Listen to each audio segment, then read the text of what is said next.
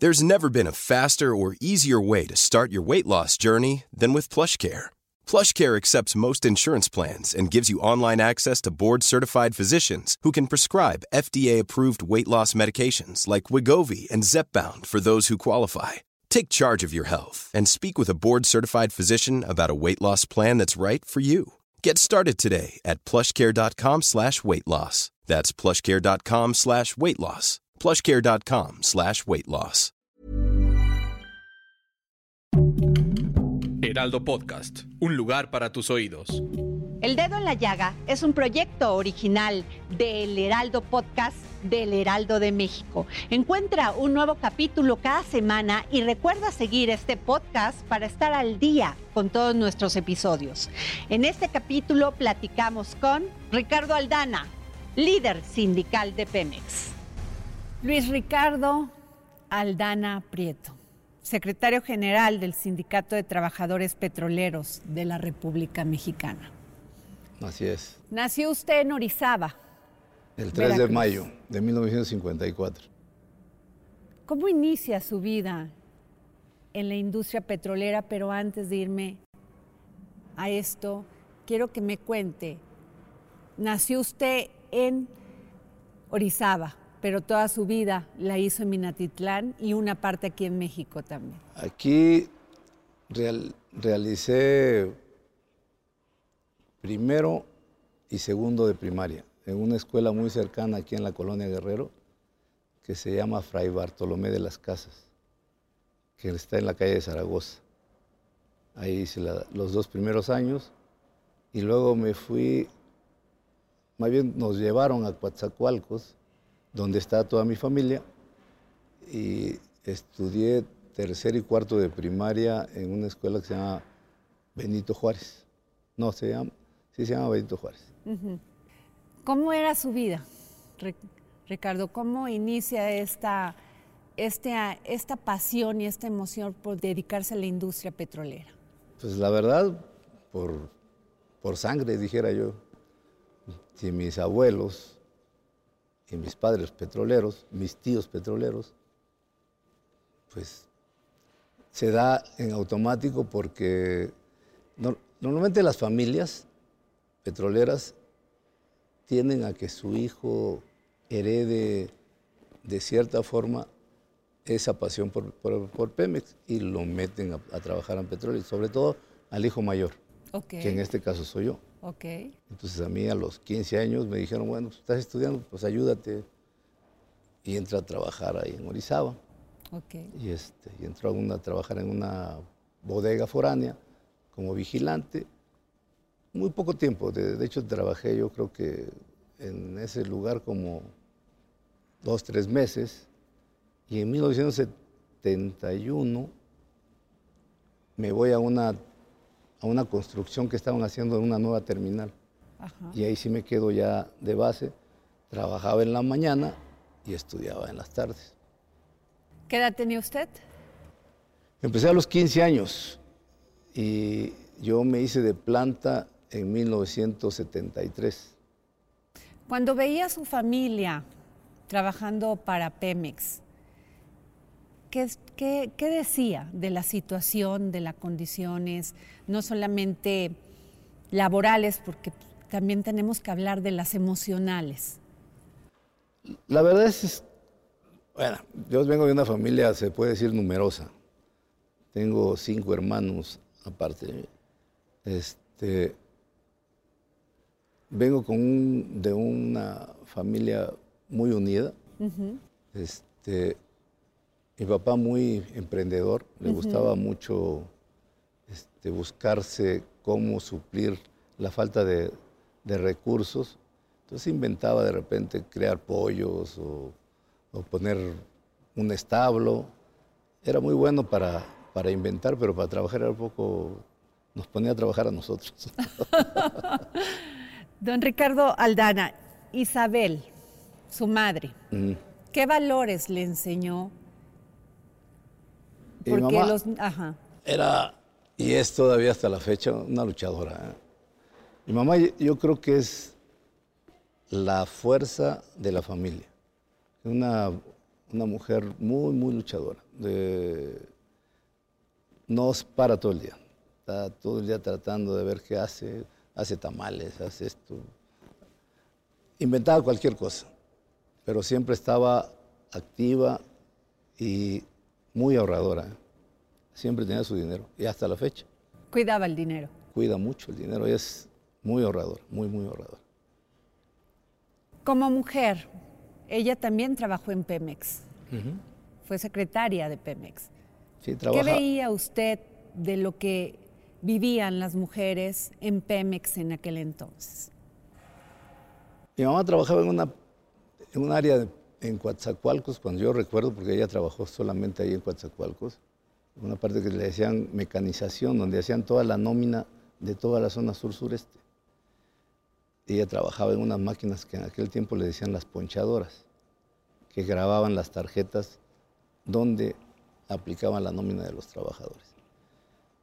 Este, en realidad ella empezó a trabajar en Pemex porque quería que tuviéramos una casa mejor para ayudar a mi papá que trabajaba en ese tiempo en Minatitlán y ella trabajaba precisamente para hacer su casa hasta que le hicieron. ¿eh? Ellos lograron hacer la casa. Yo creo que es una de las mejores enseñanzas que me dieron, ¿eh? que hay que luchar para obtener lo que uno quiere ¿eh? y trabajar mucho. ¿Cuántos años tiene usted en el sindicato? Me dijo, todos. Siendo Muchos. Yo diría, que, yo, yo diría que muchos. Tengo desde 1975 como secretario de Trabajo.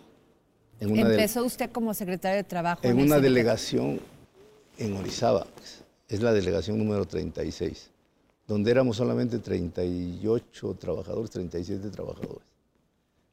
Y a mí me hicieron secretario de Trabajo, tenía yo alrededor de 20 años, yo creo. Este, y ahí me quedé hasta 1980. Fui secretario general de esa delegación y en el 84 me llamaron a México.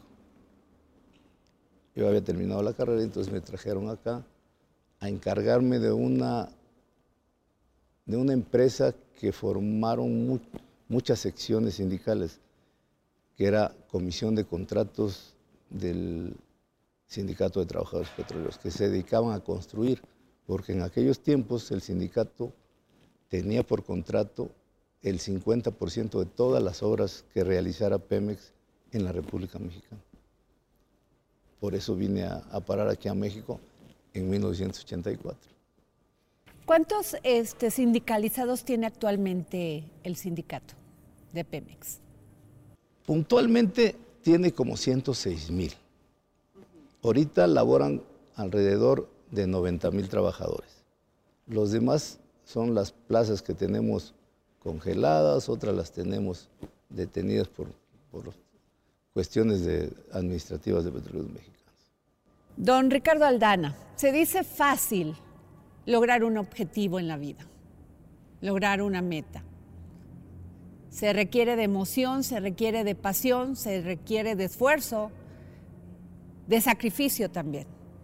¿Cómo es que resultó usted electo por más del 70% de los votos en una democracia abierta en este momento? A ver, Adriana, es, es una historia un poco larga, pero bueno, la voy a resumir. Después de algunos años de, de- de estar en la organización sindical por algún tiempo, en varios puestos, este, los trabajadores tienen conocimiento de mi persona porque fui encargado de vivienda, porque he hecho centros recreativos, porque constituí una caja de ahorros que, que benefició a muchos trabajadores en su momento.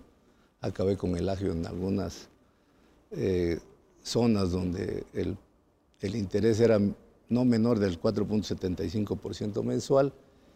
Y creo que eso contribuyó, pero sobre todo yo creo que la pasión que le metimos y que le hicimos sentir a la gente. ¿Qué le dijimos a la gente? Vamos para que te respeten tu contrato y tus derechos. Eso es lo más importante. La gente lo que quiere es que le respeten a lo que tiene derecho y que le respeten sus derechos tanto administrativos como sindicales. Entonces, nuestra idea fue, primero, decirle a las mujeres, vamos contigo, vamos porque no te cobren por favores, vamos para que te den igualdad de condiciones, que no tengas que andar pidiéndole a nadie lo que por derecho te corresponde. Esa es una parte muy importante. Y a los trabajadores decirles que íbamos a luchar con todo para que les respondiera la empresa a lo que tienen derecho. Eso creo que fue definitivo lo que nos hizo ganar. No, no vendimos futuro, no vendimos, este, como dijeron cuentos de Walt Disney, vendimos realidades. Les hicimos sentir que vamos por ellas. Y hoy lo estoy haciendo. Estamos haciendo todo lo posible para que le respeten los derechos de los trabajadores, pero además en las giras que vengo haciendo me está permitiendo conocer de viva voz de cada trabajador cuál es su inquietud, qué es lo que siente, qué es lo que le falta, en dónde le duele más. Y entonces vamos a trabajar para que la gente esté mejor. Usted se puso como objetivo 12 puntos. ¿Me puede explicar de cómo va a llevar usted el sindicato de trabajadores de petróleos? De petróleos, perdón. Ya los estamos llevando a cabo. De hecho, iniciamos con la famosa oficina virtual. Oficina virtual que al primer día que me dieron mi toma de nota, este, la instalamos y empezamos a recibir ya las inquietudes, las preguntas, donde los trabajadores pueden estar en comunicación directa con, con mi persona a través de este medio electrónico. Hemos recibido alrededor de 4.000 consultas okay. que estamos ya resolviendo. Las que tienen conclusiones rápidas no tenemos ningún problema, las, las sacamos. ¿Qué estamos haciendo más? Dijimos que íbamos a hacer un código de ética. Hoy lo terminamos. Ok. Este, lo vamos a, dar a conocer, lo estamos solamente revisando para que legalmente no tenga ningún resquicio de, falla. Lo vamos a, a, dar a conocer, pero lo vamos a mandar a cada trabajador su formato.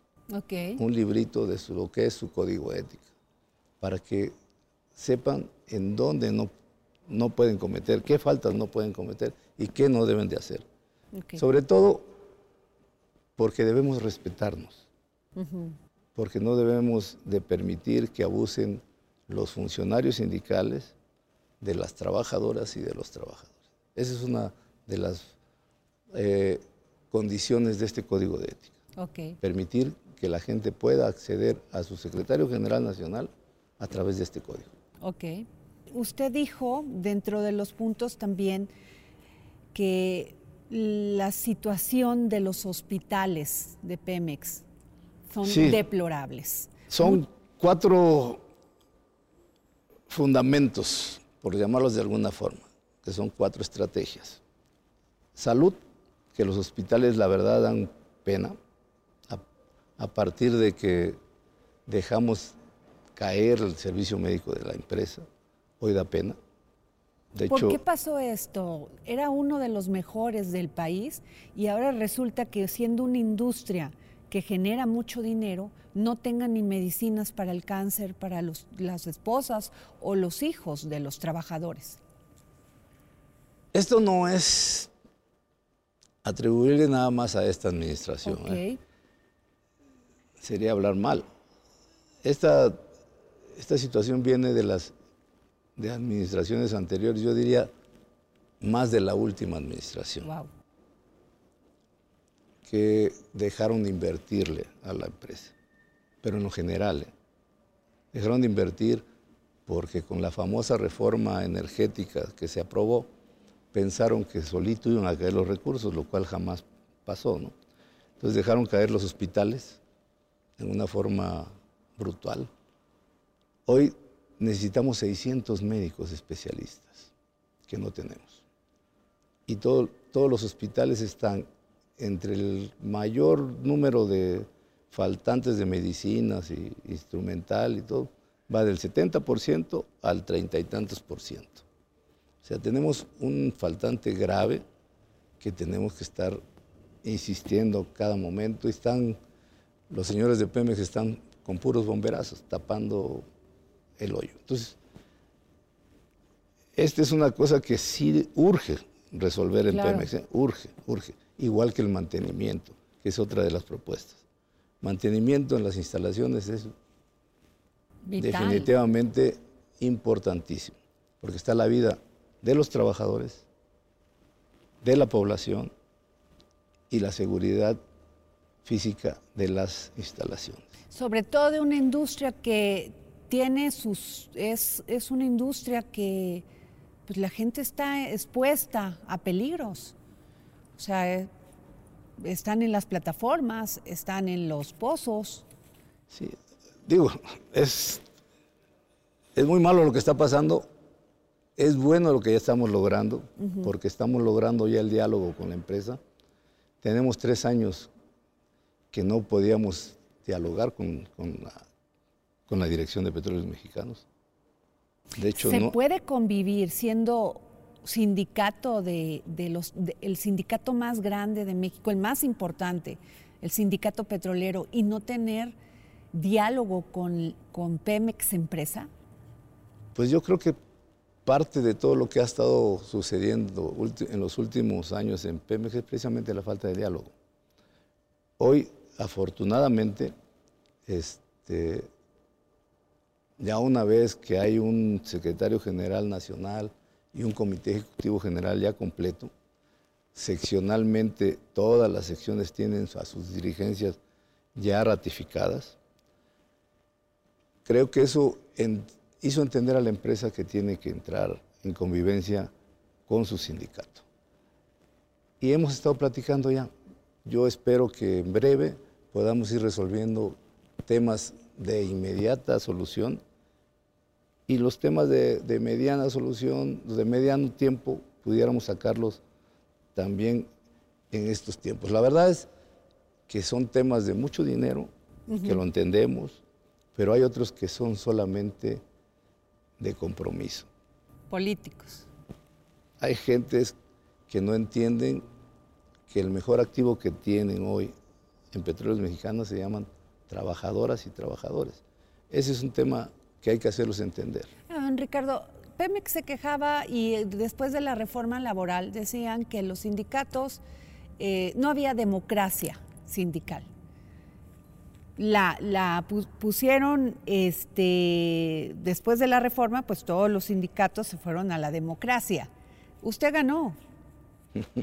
Sí, yo gané.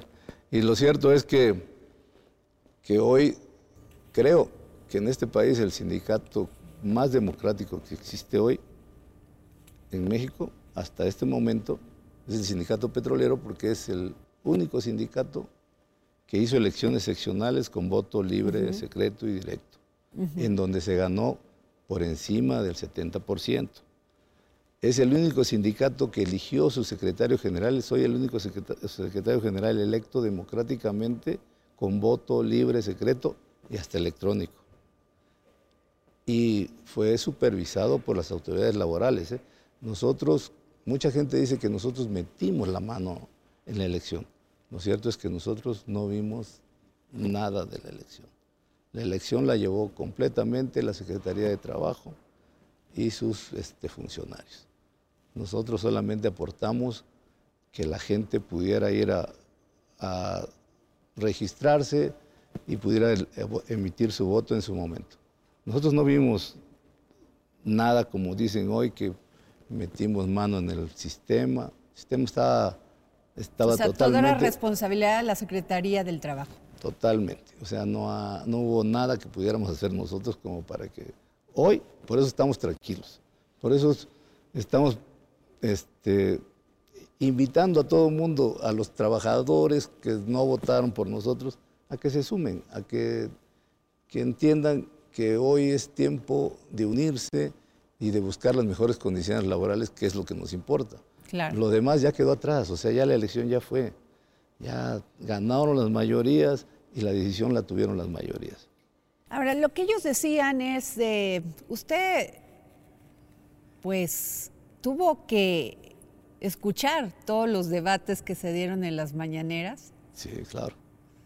Tenía 12 o 12 oponentes. No, 24. 24. 24 oponentes. 24 oponentes. Todos decían es que es la herencia la que nos están dejando. ¿Usted qué me puede decir de eso? Yo no nací ayer ni, ni me hice solo. Para que alguien llegue a cualquier organización, a cualquier puesto, tiene que haber transcurrido un tiempo aprendiendo de otras gentes. Así es. Bien o mal, pero uno aprende. Y uno tiene experiencia a través de la vivencia. Y la vivencia la da precisamente el convivir con mucha gente. Y yo tengo muchos años, yo llegué al Comité Ejecutivo General en 1995. Entonces, pues sí aprendí. Y vengo de un equipo de trabajo que efectivamente tenía que ver con el pasado. Pero ese pasado, pues se quedó en el pasado. Hoy tenemos que vivir el presente. Ya no podemos estar viviendo en el pasado diciendo que somos del pasado. Eso, pues sí, efectivamente, pues si alguien no reconoce a sus padres, por ejemplo, entonces no tiene pasado. Ok. Eso es un tema fundamental.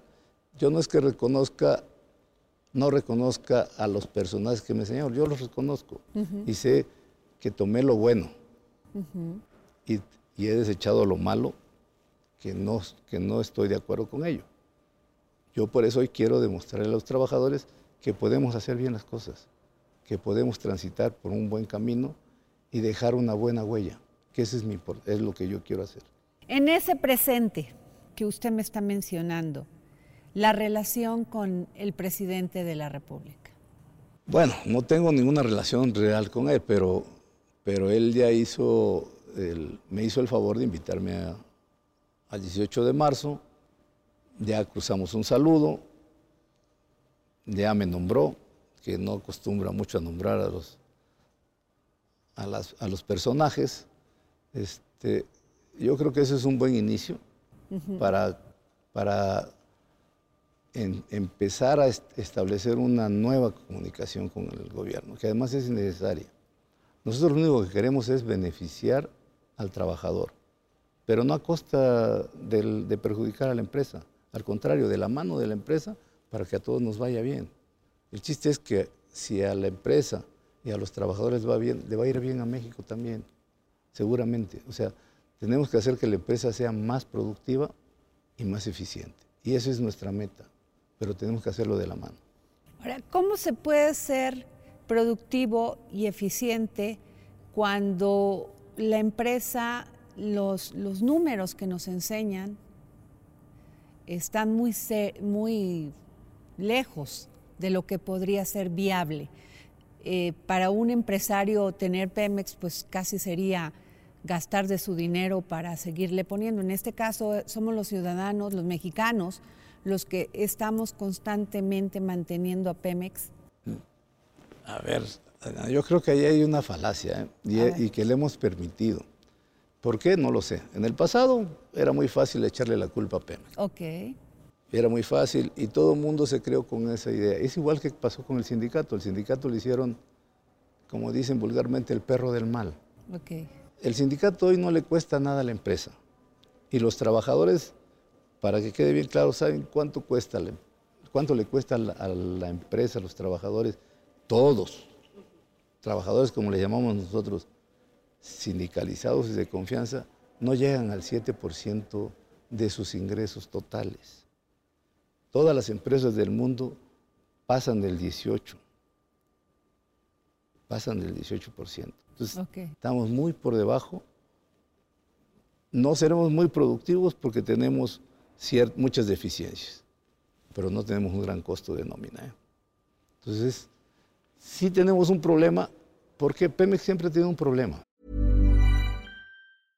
A lot can happen in the next three years. Like a chatbot may be your new best friend. But what won't change? Needing health insurance. United Healthcare Tri Term Medical Plans are available for these changing times Underwritten by Golden Rule Insurance Company, they offer budget-friendly, flexible coverage for people who are in between jobs or missed open enrollment. The plans last nearly three years in some states, with access to a nationwide network of doctors and hospitals. So for whatever tomorrow brings, United Healthcare Tri-Term Medical Plans may be for you. Learn more at uh1.com. Que se llaman impuestos. Si nos vamos a sus números reales, Pemex, antes de pagar impuestos, es sumamente productivo. Y si le cobraron los impuestos. La carga fiscal, la, la que carga lo fiscal- termina acabando. La carga fiscal es brutal. Pa- Pemex sigue pagando impuestos semanales, mensuales, trimestrales y anuales. Y llega a pagar alrededor por encima del 60% de sus ingresos en la actualidad. Cuando todas las empresas del mundo no tienen esa carga fiscal. Claro. Entonces, pero su peor problema hoy es su carga de deuda. Deuda que debía haber sido pública desde el, desde el momento en que lo hicieron endeudarse. Porque Pemex antes de pagar los impuestos podía haber pagado sus deudas. Lo obligaron a, a- a pagar impuestos y a seguir endeudándose para pagar los propios impuestos. Entonces, es una aberración lo que hacen con la empresa. No es, Pemex no es una empresa quebrada. Pemex es una empresa productiva, tan productiva que es que ahí está todavía. ¿Y qué hacer, don Ricardo? Primero, ¿Qué hacer? ¿Qué se tendría que hacer para primero, que eso... primero que hablen con la verdad y, que el- y que la hacienda diga efectivamente cuánto cuesta la empresa y que le quirgue- quiten la carga, esta carga que trae de sus pasivos, pasivo laboral, pago de, de deuda externa que debía haber sido deuda pública. Cuando Pemex tenga limpia su- su- sus finanzas, seguramente dará unos resultados muchos mejores que estos. ¿Es posible crecer con una carga fiscal hacia Pemex de tal magnitud? Si no se revisa a fondo el tema fiscal de la empresa, la empresa a lo largo, digo, a un corto o mediano tiempo, seguramente tendrá dificultades muy graves. No puede seguir eh, con una carga, una deuda externa de más de 120 mil millones de dólares. Una carga interna que se desconoce, pero de contratistas les deben alrededor de 150 mil millones de- de pesos nada más. Entonces, estamos con un pasivo laboral actuarial como de un billón cuatrocientos y tantos mil millones de pesos, pues esa es la realidad que vive Pemex hoy. Pero todas sus deudas, en su mayoría, son deudas públicas, porque no le permitieron quedar quedarse con el dinero que produce. Don Ricardo, el gobierno de México le está apostando a nuevas refinerías como la de Dos Bocas. Anteriormente se decía, bueno, nosotros comprábamos la gasolina. Usted ha puesto dentro de los puntos sus dos objetivos el tema del medio ambiente. ¿Cómo puede este, fluir o confluir todo este tema y llevarnos a un tema realmente de cuidar el medio ambiente? Bueno, en el tema de las refinerías es un tema que un país tan grande como México, con seis refinerías, la verdad es, son muy pocas. Para el número de vehículos que, que circulan y para el consumo que tiene la población. Este, Brasil debe tener 11 refinerías, que es un país pequeño. Digo, no pequeño, es más grande que México, pero tiene el doble de las refinerías que tiene y no produce la no tiene la misma producción que México. Ajá. ¿Qué es lo que, que- no sé si llegamos tarde a, la- a la- a las refinerías, porque está cambiando totalmente el tema eh, del consumo de combustibles, pero de que nos hace falta este, autonomía de producción de combustibles es totalmente cierto. ¿eh? Hoy estamos importando cerca del 60% de la, de la gasolina y de los y de los combustibles que consumimos en este país. O sea, eso no es una realidad, eso es una realidad. ¿eh? O sea, seguimos este, importando mucha gasolina, mucho diésel. Entonces, sí necesitamos ser más autosuficientes, pero sobre todo por, por un tema de seguridad nacional. Ok. De la no dependencia. Eso yo creo que es una decisión muy controvertida, efectivamente, pero que es necesaria. Eh, pero ha bajado la producción y ha bajado mucho. Porque volvemos a lo mismo, es el tema de la reforma energética del presidente Peña no, no tuvo el cuidado de escalonar los tiempos de entrada de esta, de esta reforma. Agarraron a las empresas, tanto CFE como Pemex, las agarraron muy desbalanceadas. Entonces, les pusieron candados muy fuertes, las regularon de más y por eso estamos en las condiciones que estamos hoy. ¿Tuvo usted oportunidad como sindicato de tener conversaciones con los funcionarios del gobierno de Enrique Peña Nieto? No, la verdad es que eh, el gobierno de Peña Nieto no permitió que la organización sindical se metiera para nada en el asunto de la reforma energética. Yo creo que tampoco en la reforma eléctrica. O sea, no... O sea, los hicieron a un lado. Los sacaron del... Nos sacaron del Consejo de Administración. O sea, las posiciones que habían obtenido... Teníamos cinco posiciones en el Consejo de Administración. No tenemos ni una. La verdad es que la reforma fue muy agresiva, demasiado agresiva. Y eso causó mucho daño al país. Eso es, una realidad. ¿eh? Es una reforma que era buena porque había que meterle dinero, dinero de fuera, pero siempre conservando lo que ya teníamos. Produciendo más, haciendo más fuertes a, a las empresas que iban a la competencia con las que iban a llegar y no disminuidas como estaban. Es que Pemex siempre ha sido la caja chica del gobierno. Y la caja grande también. Y la caja grande. Y la caja grande. Pemex ha producido miles de millones de barriles de crudo. Y ha producido miles de millones de dólares. Que hoy se podrían preguntar, ¿y dónde están? Es bien, bien complicado, es muy complejo. ¿no? Pero mucho de eso también se puede ver reflejado en hospitales, en carreteras, en escuelas, en universidades, porque Pemex ayuda a todo el mundo. De hecho, ayer precisamente estaba yo leyendo una nota que Pemex acaba de, otorgarle eh, al Seguro Social una cantidad de, hectáreas para la construcción de un nuevo hospital en, Tula Hidalgo, que era el terreno donde se construiría una refinería.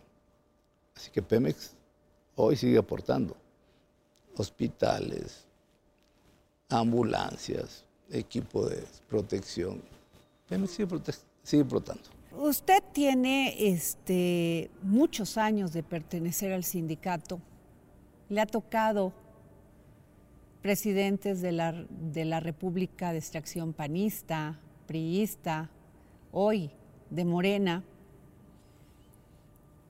Anteriormente el sindicato estaba muy, muy cercano al PRI.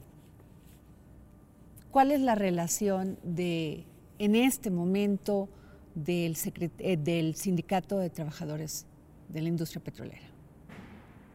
Bueno, dentro de los propios estatutos estaba establecido eh, que mayoritariamente pertenecíamos al, al Partido revolucionario institucional en su momento. Hoy el estatuto está cambiado, hoy tenemos libertad y una de las pretensiones es que lo dejemos totalmente limpio de cualquier pretensión política partidista, que los trabajadores tengan su absoluta libertad para votar por quien quiera, por quien deseen. Y el sindicato debe de ser totalmente apartidista no debe pertenecer a ninguna agrupación, porque si no se nos vuelven a confundir con que somos un sindicato corporativo de un partido. Yo eso, la Eso verdad, acabó. Eso lo tenemos que terminar de tajo. Y es una de las condiciones que tenemos como parte del Comité Ejecutivo General para reformar los estatutos y dejarlo totalmente limpio. O sea, no más en, en, este, en eventos de partidos, más que para escuchar sus propuestas, no más en la participación directa con un partido. Bueno, yo creo que políticamente todos los trabajadores y todas las, las organizaciones pues tienen ciertas inclinaciones, pero no en base de convocar a, a la, a la gente para que vaya, que sea libre, que actúen en libertad, que definan con quién quieren ir, que los convenzan los candidatos y sus propuestas Ok. no que los convence el sindicato. El sindicato no tiene por qué convencer a los trabajadores de votar por nadie. Ok. Tienen que votarlo, tienen que convencerlo los candidatos. Los candidatos tienen que convencerlos con sus propuestas y con sus resultados. Al final del día hoy, lo que tenemos que ver en México es que los resultados hablen, no las promesas. ¿eh? Hoy tenemos que estar en base a resultados, porque promesas ya el país y la gente ya no creen en ellas. Usted ha dicho, ha hablado del contrato colectivo, eh, que por un, por, una, por un trabajador de confianza haya un trabajador sindicalizado. ¿Cómo Creo que, creo que, que no es tan importante el 1-1 o, o el 2-1, sino que se revisen las estructuras de cada una de las plantas, de los complejos, de las plataformas, que sean las más adecuadas. Pero para que esto se dé, tiene que haber las condiciones técnicas de operación, de herramientas y de equipos para poder encontrar que las estructuras que se den sean precisamente las más útiles las que mejor funcionen. Hoy desafortunadamente tenemos instalaciones que tienen una parte automática y otra parte manual. Y entonces no se hablan, como dicen en el argot petrolero, no se hablan unas y otras.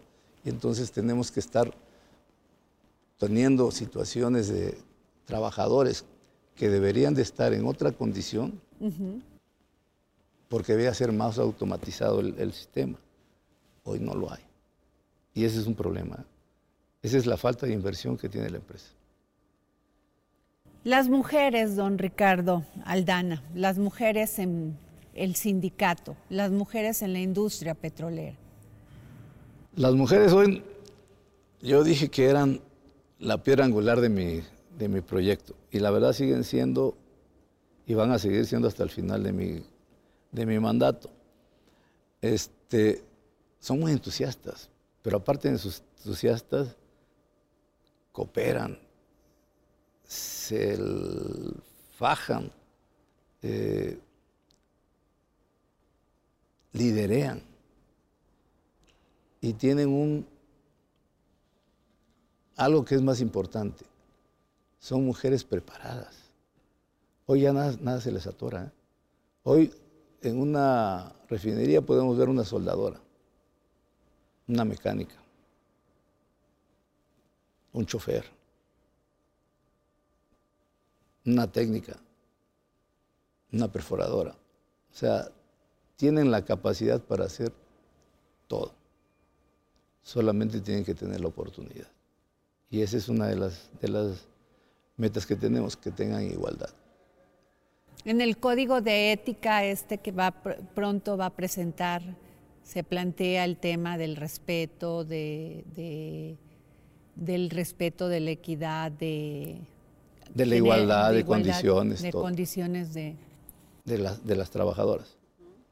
Sobre todo porque hubo, y hasta hoy estamos viendo que las mujeres están padeciendo muchas agresiones. ¿Mm? No sé si se deba por la pandemia o no se deba por la pandemia o porque el machismo sigue siendo muy arraigado, pero la verdad es que, que ya tenemos que cambiar nuestra mentalidad y, y entender que todos somos iguales y que debemos de darle la oportunidad a todo el mundo.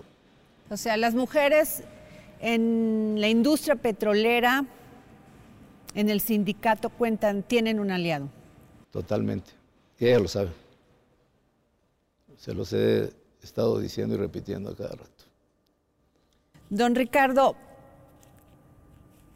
el momento más difícil que ha tenido usted en, la en este sindicato, al que le ha dedicado su vida, ¿cuál es el momento más difícil? El momento más difícil fue tomar esta decisión de ser secretario general, la verdad. Este es momento, fue el momento más difícil de mi vida, porque ya no era mi meta.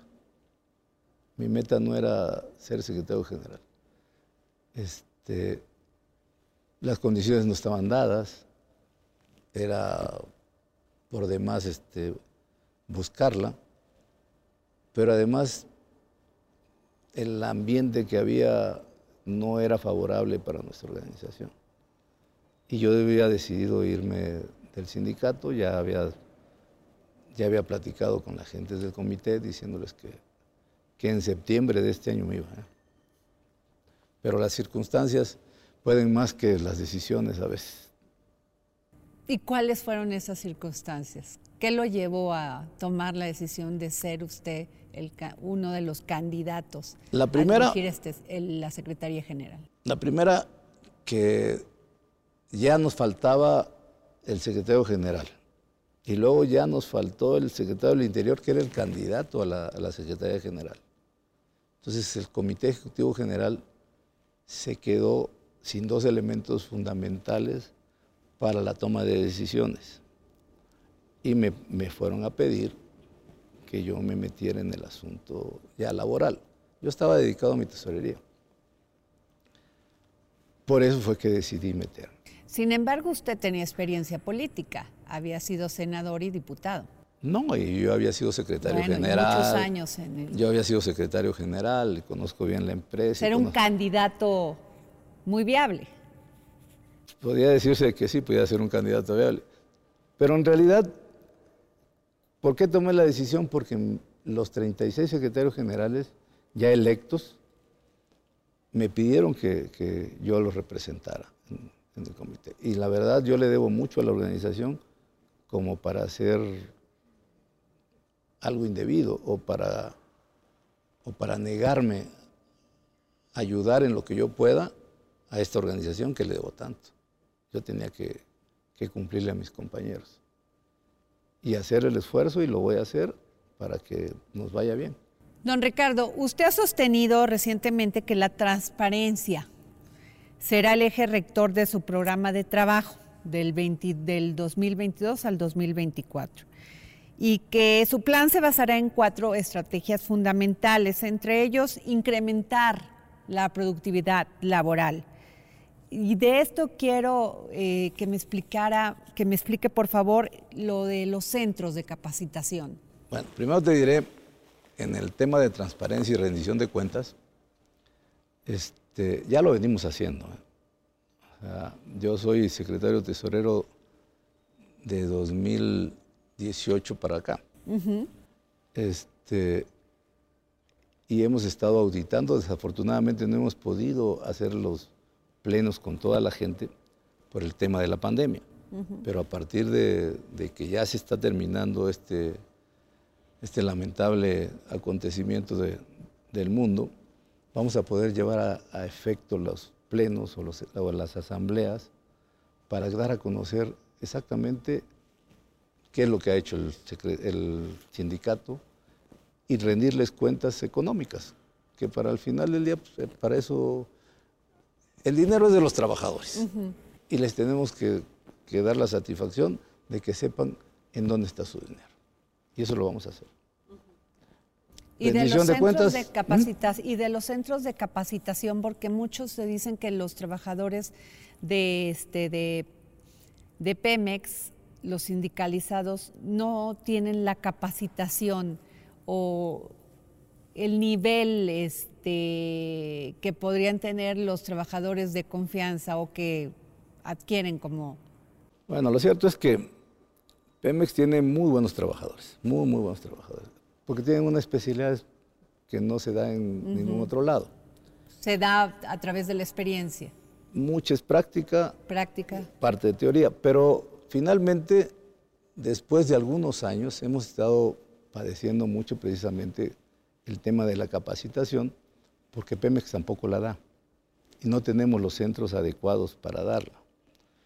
Precisamente este fin de semana que hice una gira por Tabasco, fuimos a un, a un terreno que tiene la sección número 48 ahí de, de Tabasco, donde vamos a construir el Centro Regional de Capacitación para los trabajadores de toda esa zona, en donde vamos a poner los equipos de última generación, los simuladores de última generación, los equipos de mecánicos y de herramientas de última generación. Queremos hacer un centro de capacitación que lo va a construir el sindicato con sus recursos. Lo va a equipar el sindicato con sus recursos. Y lo va a poner a disposición de la empresa para que pueda enviar a los trabajadores a capacitarse, pero hacer ya un, escolonamiento perfecto de cómo van a ir los operarios, los operadores, ir subiendo en cada uno de los niveles que PEME requiere para este tipo de, actividades. Entonces, vamos, vamos bien. Este, tenemos otro lugar en Minatitlán, que ya también estamos empezando. Yo espero que para antes de fin de año o a fin de año podamos terminar el primero. Todo depende de, la, de cómo nos entreguen los equipos. Y, el siguiente año podamos entregar otros tres, que son los que tenemos en, mente y, con los que podemos hacer por la cuestión económica. Y don Ricardo, mi última pregunta, la reactivación en Poza Rica, Veracruz, Tuspan, tiene que ver mucho con el tema, la reactivación económica con el sindicato petrolero. Sí. ¿Qué se va a hacer ahí?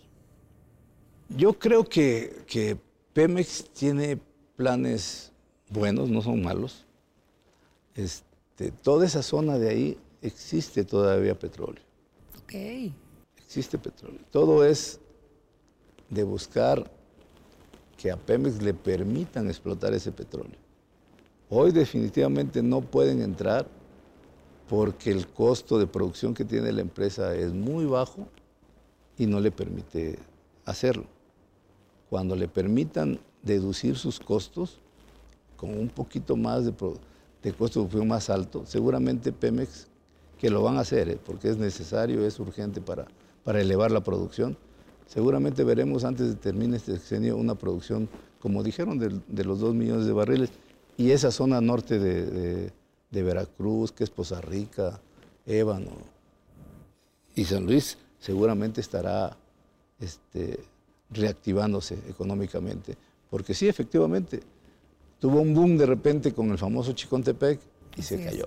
Y tenemos un problema grave ahí en Poza Rica y en toda esa región. ¿eh? Yo creo que es urgente. Y además hay manera. ¿eh? El problema de Pemex es que siempre no ha sabido dejar establecido un mecanismo para que las empresas se establezcan en los lugares, en las zonas, y no se lleven todo y dejen la pobreza. Muchas gracias, don Ricardo Aldana Prieto, secretario general del Sindicato de Trabajadores Petroleros de la República Mexicana. Muchísimas gracias. Agradecemos las facilidades otorgadas para esta grabación al Museo Interactivo de Economía. Hey, it's Paige DeSorbo from Giggly Squad. High quality fashion without the price tag. Say hello to Quince. I'm snagging high-end essentials like cozy cashmere sweaters, sleek leather jackets, fine jewelry, and so much more. With Quince being 50 to 80% less than similar brands and they partner with factories that prioritize safe ethical and responsible manufacturing. I love that. Luxury quality within reach. Go to quince.com slash style to get free shipping and 365 day returns on your next order. quince.com slash style